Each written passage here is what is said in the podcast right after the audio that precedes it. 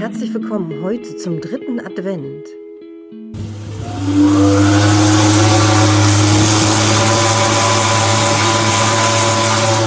In Hamburg haben die meisten diesen Sound natürlich schon öfter mal gehört und wissen sofort, um welches Schiff es geht. Zu diesen Tönen gehört immer noch ein weiterer Ton und der kommt jetzt.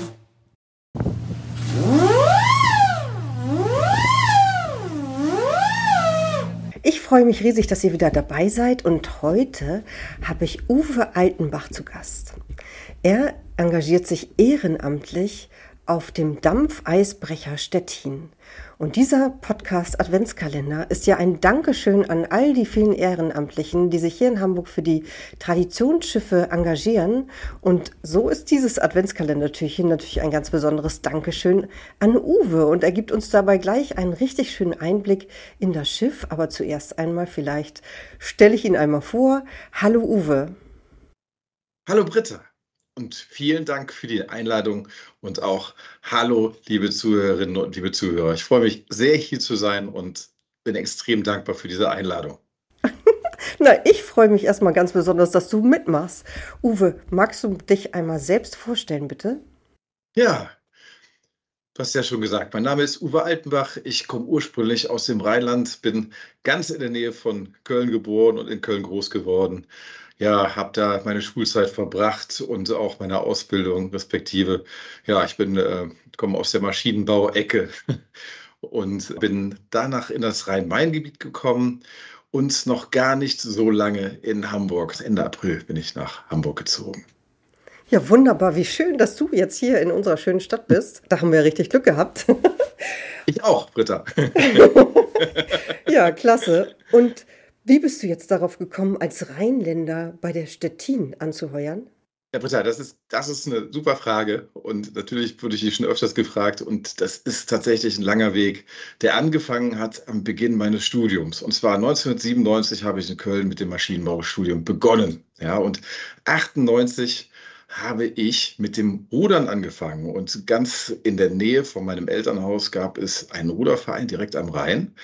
Und dieser Verein hat einmal jährlich eine Wanderfahrt, ja, das, heißt, man äh, verbringt mehrere Tage auf, auf dem Wasser. In Hamburg ist es so, normalerweise hat man eine gewisse Strecke, die man abrudert mit äh, entsprechender Übernachtung. In Hamburg ist es so, dass man wunderbar Sternfahrten durchführen kann. In, auf der Veddel ist ein wunderbarer kleiner Ruderverein, das sind die Wikinger.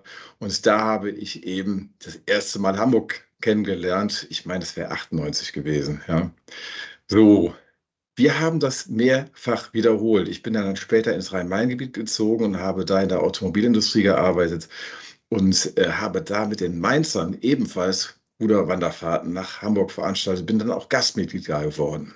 Ruderer wissen immer, wo man gut essen kann. Ja, und mit gut meine ich reichliche Portionen und gleichermaßen, wo der Dresscode eher ungezwungen ist. Ja, und in Övelgönne gibt es ja auf dem Ponton Hamburgs bestes Fischbrötchen. Ja, da gibt es natürlich unterschiedliche Meinungen zu, aber da ist, findet man Nugis Elbkarte. Und die Ruderer aus, von den Wikingern haben mich da hingeschickt. Und ja, die Elbkarte liegt direkt achtern vor der Stettin. Und ich war damals schon so beeindruckt und habe die auch schon mehrfach fotografiert, dieses Schiff, auch von Cuxhaven, von einem, von einem Urlaubstag mal. Und sie hatte mich da an Bord geschickt und hat gesagt, nette Leute. Ja. Und das war ein Wintertag im 2017. Und ja, da war eine Mannschaft an Bord, die da Wartungsarbeiten durchgeführt hat. Und ich durfte mir alles angucken, habe ganz viele Fragen gestellt. Und aus dem eigentlich sehr kurz geplanten Ausflug, da ist viel Zeit draufgegangen. War eigentlich, war ich kaum wieder da wegzubekommen und äh, habe dann auch erfahren, hier, die ganze Truppe arbeitet da ehrenamtlich, macht sich von oben bis unten dreckig und strahlt dabei trotzdem über das ganze Gesicht. Da war ich schon schwer beeindruckt. Ein halbes Jahr später war ich dann auch noch mal genau an dem gleichen Ort. Also ich bin da oft und regelmäßig nach Hamburg gefahren. Nicht zuletzt, weil auch Freunde von mir hier gewohnt haben und es immer noch tun. Und bin dann am Tag vor Saisonabschluss bin ich da vorbei und habe mir eine Fahrkarte besorgt und bin dann bei dem Saisonabschluss, äh, bei der Saisonabschlussfahrt hier im Hamburger Hafen mitgefahren. Und ich stand wahrscheinlich mehrere Stunden mit offenem Mund vor dieser Dampfmaschine. Man sieht halt alles, diesen offenen Kurbelbetrieb, Kurbeltrieb, die, dieses, dieser viele Stahl, der sich da bewegt und habe auch viel Zeit im Kesselraum verbracht. Ja, am Ende wollte ich eigentlich das Schiff verlassen, stand oben am Tresen, habe mir dann doch noch ein Bier gegönnt und wollte von Bord gehen. Aber die Mannschaft hatte mich da schon ein bisschen beobachtet und dann packte mich da an den Schultern und sagte: Moment, bleib doch mal ein bisschen bei uns, trink noch ein Bier mit uns und erzähl mal, wo du herkommst und was du machst. Ja, und dann da haben wir uns da doch sehr gut unterhalten. Und ich habe dann am Ende nach dem Konzept gefragt und war vollkommen beeindruckt, ja, es ist sehr einfach. Man kann Mitglied werden, man kann an, in allen Bereichen arbeiten, in denen man möchte. Das, das, wenn man an Bord kommt, die Arbeit ist Voraussetzung. Der Beitrag ist vergleichsweise niedrig, also der Mitgliedsbeitrag. Und die, das Herausragende ist eben aber auch diese Atmosphäre und das Miteinander. Ja. Und ich habe nur gesagt, ihr könnt den, den Zettel könnt ihr sofort holen. Nur, ich wohne jetzt im Rhein-Main-Gebiet und wie oft ich an Bord kommen kann, das weiß ich jetzt noch nicht. Ich bin da ganz normaler Vollzeitarbeitnehmer gewesen. Und für, für mich war eine einfache Fahrt von äh, Mainz nach Hamburg waren 530 Kilometer. Wahnsinn. Und die bist du dann immer hin und her gefahren? Mein erster Einsatz, der war ja äh, im Februar 2018. Und es, es war richtig kalt und äh, trotzdem war die Arbeit, die hat so viel Freude gemacht. Also ich habe mich natürlich blöd angestellt. Ich wusste noch gar nicht, wo was zu tun ist, aber man hat mich da in die Hand genommen. Und ja, ich bin schon im ersten Jahr, meine ich, zehn oder elf Mal zum Schiff gefahren. Ja, und dann habe ich festgestellt, wo ein Wille ist, so wie das halt immer so ist, da ist auch ein Weg. Ne? Die Motivation, die war mehr als vorhanden. Ja, und die ICE-Verbindung von Mainz aus, die war ganz hervorragend. Also über Frankfurt, da fährt man viel schneller als mit dem Auto. Das ging dann natürlich während Corona weiter. Auch da hatten wir einen Werftaufenthalt gehabt mit sehr hohem Arbeitsaufwand und einem sehr hohen Eigenanteil von der Mannschaft und der uns auch sehr, sehr viel Zusammenhalt vermittelt hat. Und da war ich zum Teil alle zwei Wochen an Bord. Die Autobahn war leer, der Sprit war günstig. Ja, und ich hatte einen Tag pro Woche Kurzarbeit. Was will man mehr? Es war eine großartige Zeit. Uwe, bei jedem einzelnen Wort, das du gesagt hast, hat man gemerkt, wie begeistert du von dieser Stettin bist. Ich komme mal auf die Werfzeit. Bei der Werfzeit wurde ja auch wirklich noch genietet, richtig? Ja, vollkommen richtig.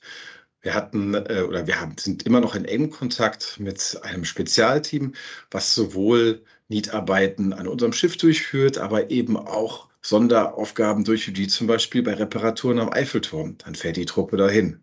Ja, diese Arbeit ist natürlich extrem körperlich anstrengend, aber auch mit gleichermaßen mit Geschick verbunden, oder beziehungsweise Geschick ist die Voraussetzung. Das heißt, jeweils einer auf der Innenseite vom Rumpf und die ein, einer der Männer auf der Außenseite vom Rumpf verstemmen da diese Nieten mit pneumatischen Hämmern. Das ist also irre geräuschintensiv, der Niet wird da heiß hochgeworfen und ja, dann hört man das klack, klack, klack, klack, klack und dann nach na, vielleicht einer halben Minute ist, ist diese Verbindung hergestellt. Und wenn man sich vorstellt, die Stettin hatte über 90.000 Nieten, als sie gebaut wurde.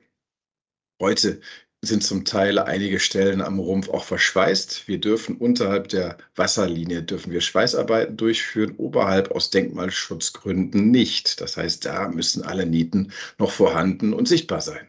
Ihr habt euch ja was ganz Besonderes überlegt auf der Stettin als Geschenk, was man kaufen kann, um es zu verschenken. Da gibt es ja so Niet, wie nennt man das eigentlich? Nietnägel oder Nietschrauben? Ich weiß es gar nicht. Oder nur Nieten? Sagt nur man, Niet, der Niet. Der Niet, aha. Also Niet. es gibt, äh, es gibt der Niet in der Mehrzahl zu kaufen. Ja, und, Niete, ja. und, und, man kann die sogar gravieren lassen. Und dann ja. zum Beispiel ja auch zu Weihnachten verschenken. Das wäre ja zum Beispiel auch ein ganz individuelles, besonderes Geschenk, ne? Richtig, genau, ja. Das sind wirklich, das sind neue Nieten. Ne? Also wirklich, man kann auf der, äh, auf der unserer Webseite www.dampf-eisbrecherstettin.de kann man sich die auch anschauen. Also wir sind auch, wir finden auch, das sieht toll aus. Das, der Niet, der steht so um 45 Grad geneigt in einem Stück Holz. Ich weiß gar nicht, das ist irgendein edles Holz. Und wir haben da Bernie, unser unser, ja, unser, unser bester Mann für alles, was mit Holz und Decksarbeiten da zu tun hat, der hat das uns gebaut und das ist fantastisch also mit einer Gruppe von seinen Leuten zusammen.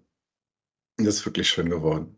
Jetzt würde ich ganz gerne mal fragen, gibt es eigentlich schon Ideen für 2023? Kannst du da einen Einblick geben in das Programm, das es 2023 geben wird? Ja, Der Fahrplan, der ist ganz frisch, Britta. Der ist gerade letzten Samstag im Rahmen unserer Vollversammlung veröffentlicht worden. Ja. Ich habe noch nicht so ganz tief reingeguckt, aber natürlich fängt alles wie jedes Jahr an mit dem Hafengeburtstag. Ja. Und dann geht das weiter. Wir mussten ein bisschen das Programm zusammenkürzen. Ich meine, wir hatten ursprünglich rund 60 Fahrtage, jetzt sind wir ein Stück darunter gegangen, einfach weil wir die Auslastung sicherstellen müssen aufgrund der hohen Kohlepreise. Aber es geht dann weiter mit Touren nach Rendsburg. Wir werden natürlich die großen Fahrten mitmachen, das heißt Hansesel in Rostock, Kieler Woche habe ich gesehen, wird stattfinden und was wir seit diesem Jahr im Programm haben, ist die Kutterregatta im Büsum. Das ist ein wirklich eine wirklich tolle Veranstaltung. Das heißt wirklich, diese Fischkutter, die sind wunderschön geschmückt und die fahren auf einem abgesteckten Parcours, fahren die ein Rennen. Und wir, die Stettin, begleiten das. Ja, also wir werden auch denke ich, nächstes Jahr wieder mal ein kurzes Stück schnell fahren. Die Stettin ist ja durchaus hochmotorisiert, wenn man sich das mal anguckt äh, bei Dampfrunde um Flensburg. Ja, da gibt es ja auch immer noch Dampferrennen. Da wird allerdings nicht der schnellste bewertet, sondern man hat sich eine Formel überlegt aus Schuhgröße des Kapitäns multipliziert mit der Windrichtung und äh, noch ein paar anderen Faktoren. Aber ansonsten wäre die Stettin aufgrund der hohen Motorisierung jedes Jahr das, das schnellste Schiff. Ich kann das immer nur empfehlen, weil die Atmosphäre an Bord, nicht zuletzt auch bei dieser Veranstaltung, die ist einfach grandios großartig. Ja, den Link zum Programm gibt es natürlich in den Shownotes. Jetzt habe ich natürlich eine Frage. Du hast es schon gesagt, die Kohle ist extrem teuer geworden. Ja. Das wird natürlich wirklich schwierig, dann in der nächsten Saison diese Kosten zu decken. Wie denkst du darüber? Wie wird das ausgehen? Ja, das ist eine sehr, auch wieder eine sehr gute Frage. Die Kohlepreise, und das war auch eine, damit man eine Vorstellung bekommt, die Stettin benötigt im Schnitt, es ist jetzt, wenn man gemütlich fährt, weniger, aber im Schnitt sagen wir immer zu unseren Gästen, wir benötigen etwa eine Tonne Kohle pro Stunde. Die Stettin hat ja zwei große schottische Flammrohrkessel, in jedem sind 24 Tonnen Wasser und jeder Kessel hat drei Feuer. Ja, und man, wenn man sich so vorstellt, alle ja, so 10, 12 Minuten werden da sieben, acht Schaufeln Kohle, große Schaufeln sind das, werden da reingefeuert. Ne? Also das ist schon ordentlich. Ja, dann kann man sich natürlich gut vorstellen, dass das nicht einfach wird im nächsten Jahr, weil die Kohle eben auch so teuer geworden ist. Lasst uns doch jetzt nochmal das Programm 2023 angucken, denn die schönste Art, euch zu unterstützen, ist ja einfach eine Teilnahme an einer eurer Touren und durch das Eintrittsgeld praktisch die Städtinen zu fördern und ganz nebenbei dabei einen wunderschönen Tag zu genießen. Musstet ihr denn jetzt die Eintrittspreise erhöhen? Und wie, wie siehst du in die Zukunft der Stettin? Ja, Britta, jetzt kommt der Rheinländer, der ist immer zuversichtlich. Ja. Und wir haben uns da die Strategie überlegt. Ja, man hätte jetzt natürlich die, ja, die Fahrpreise neu kalkulieren können. Wir haben uns aber überlegt, dass wir einfach die Fahrten herausnehmen, wo wir in diesem Jahr sehr wenig Gäste haben und auf die fokussiert, die dann doch deutlich beliebter waren. Ja, wie gesagt, 100 100 identische Preise setzen wir an fürs nächste Jahr, aber eben mit Kürzungen der Fahrten. Ja. Wir haben jetzt nicht drastisch gekürzt, gerade die interessanten Events wie zum Beispiel Hansesel wird voll bedient und natürlich auch äh, Hansesel Rostock. Da bin ich übrigens selber auch an Bord die wird äh, voll ausgefahren. Ne? Aber eben der ganze, ja, die ganzen kleineren Touren, die eben doch eher unbeliebter waren, die haben wir eben gekürzt entsprechend. Die tollen Touren sind dabei. Hafengeburtstag natürlich, Einlaufparade, Auslaufparade, die tollen Highlights an der Küste. Insofern alles dabei, was man sich wünscht als Besucher des Schiffes und bei dem man mitfahren möchte. Das ist natürlich auch eine tolle Idee als Gutschein unterm Weihnachtsbaum.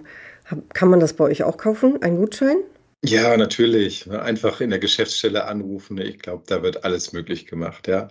Und auch wirklich, dass man sich klar macht, die Stettin ist für jung und alt. Also wir haben, ich sage mal gerade bei den Kindern, ich, ich halte mich halt die meiste Zeit im Heizraum auf und oft haben wir das so, dass Kinder auch jetzt um die 10, 8, 12 Jahre, die werden von ihren Eltern da reingezogen und haben erstmal große Augen und haben vielleicht auch ein bisschen Angst und sehen die, die, die schmutzigen schwarzen Menschen vor den Kesseln.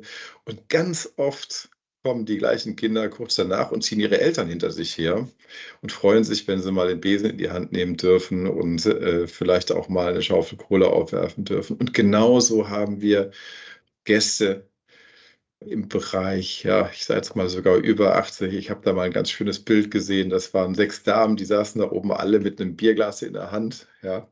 Und das Bierglas wirkte in diesen zarten Händen, wirkte das so überaus groß. Und ich habe dann gefragt, ob ich ein Foto machen kann. Und die waren so glücklich, die sind mit uns äh, von Rendsburg zurückgefahren und haben dann auch erzählt, dass äh, Teile ihrer Familie, Opa, Onkel, wer auch immer auf der Stettin früher gefahren ist. Und diese Menschen sind so froh und so gerührt, dass dieses Schiff immer noch fährt und sie daran teilhaben können. Das ist, äh, ja, also, das macht man sich selber manchmal gar nicht so klar. Und das ist schon irgendwie beeindruckend. Für diejenigen, die jetzt noch nie an Bord waren, möchte ich gerne noch mal dazu sagen, man kann also auch während der Fahrt bis in den Maschinenraum alles ansehen. Man kann auf der Brücke mitstehen, man kann gucken, was da auf der Brücke los ist. Man kann sich alles angucken und das ist wirklich ganz, ganz interessant und aufregend. Uwe, das war ein richtig toller Einblick in dein Privatleben natürlich auch, weil du ja als Rheinländer hier nach Hamburg gekommen bist, aber vor allem auch in die Arbeit der Stettin. An dieser Stelle erstmal ganz, ganz herzliches Dankeschön an dich, an die gesamte Crew der Stettin, die dafür sorgen, dass das alles möglich ist, dass wir eine Ausfahrt mitmachen können, dass ihr das Schiff so schön instand haltet und euch darum kümmert. Ganz, ganz herzlichen Dank. Und jetzt natürlich ein ganz herzliches Dankeschön für dieses Interview. Sehr gerne, Britta. Da nicht für.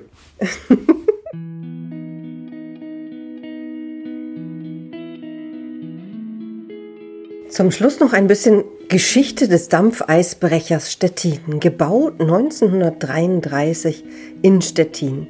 Zu dieser Zeit war es der größte und modernste Eisbrecher der Flotte, der für die Industrie- und Handelskammer zu Stettin gearbeitet hat. Einsatzgebiet war die Oder oder das Stettiner Haff. 1945 ist die Stettin mit mehr als 500 Kriegsflüchtlingen nach Kopenhagen entkommen. Nach der Flucht hat die Stettin für die Wasser- und Schifffahrtsdirektion Hamburg gearbeitet und bis 1981 in vielen Wintern die Unterelbe, den Nordostseekanal, die Kieler Bucht und die Ostsee vom Eis befreit. 1981 wurde es unwirtschaftlich, das Schiff weiter zu betreiben und die Wasser- und Schifffahrtsdirektion hat das Schiff außer Dienst gestellt. Dieses Schiff hätte beinahe sein Ende in einem Schmelzofen gefunden, aber viele Menschen, Sponsoren, Förderer haben dies verhindert und den Verein Eisbrecher Stettin e.V. gegründet. Der neue Heimathafen war zunächst Lübeck, heute findet man den Dampfeisbrecher in Övelgönne am Ponton. Von der Brücke bis zum Maschinenraum kann alles besichtigt werden. Vielen Dank fürs Zuhören. Heute einen wunderschönen Adventssonntag und morgen gibt's das nächste Adventskalendertürchen. Seid wieder dabei.